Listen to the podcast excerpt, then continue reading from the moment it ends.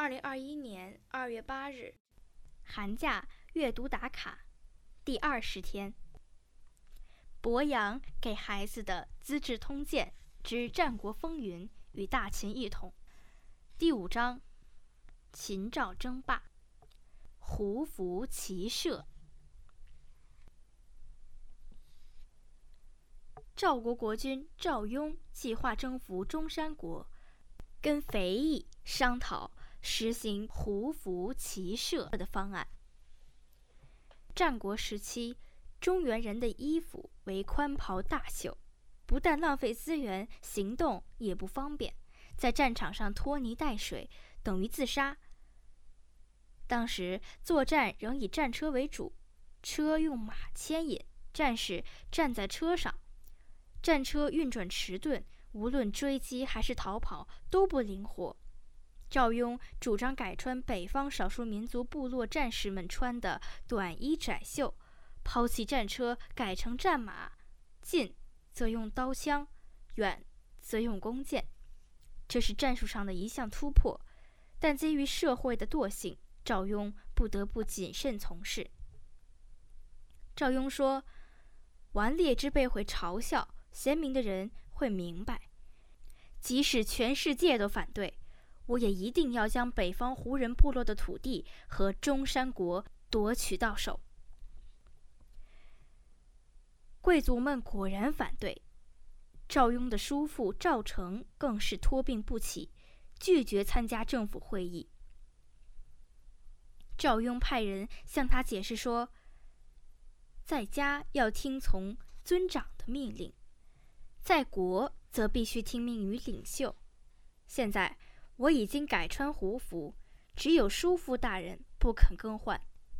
治国有常法，总要以人民的福祉为第一优先原则。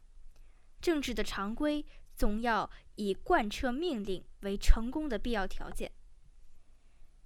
明显的善政，连最卑卑的小民都会了解，但要想彻底执行，必须由居于高位的人做表率。我想仰仗叔父大人来完成这项划时代的改革。赵成说：“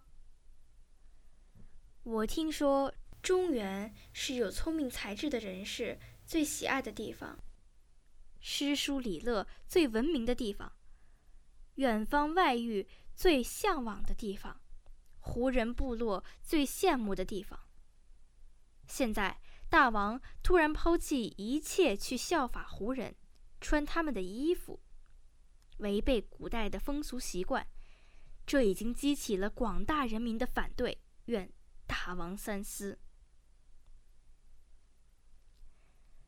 派去的人向赵雍回报，赵雍听后，亲自拜访赵成，说：“我们赵国东有齐国和中山国。”北有燕国和东胡部落，西有楼烦部落，与秦国、韩国接壤。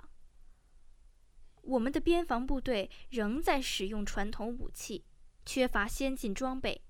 一旦敌人入侵，我们怎么能防御得住？从前，中山国仗着齐国撑腰，侵占我们的土地，抓捕我们的人民，决河水灌浩城。如果不是上天保佑，浩成就失手了。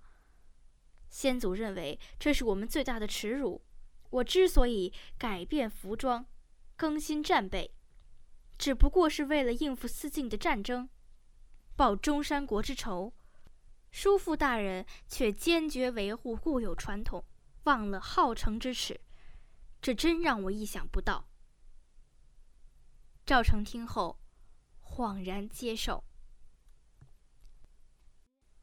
第二天，赵成穿上胡服上朝，然后赵雍下令全国人民抛弃长袍宽袖，改穿胡服，淘汰战车，改习骑马射箭。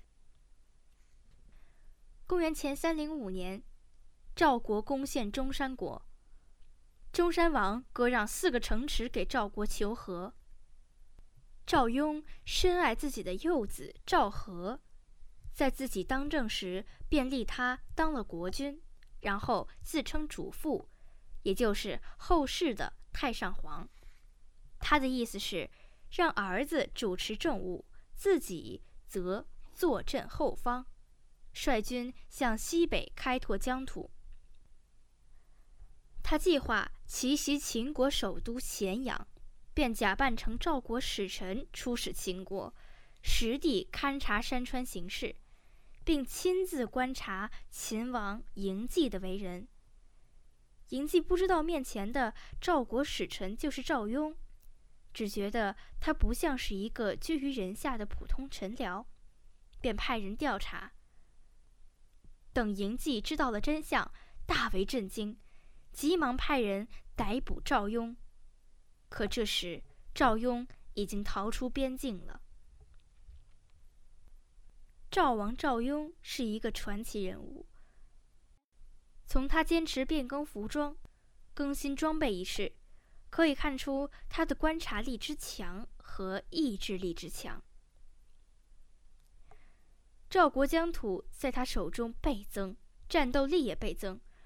如果他能再活二十年，秦国可能会受到严重威胁，历史将如何发展，恐怕难以预料。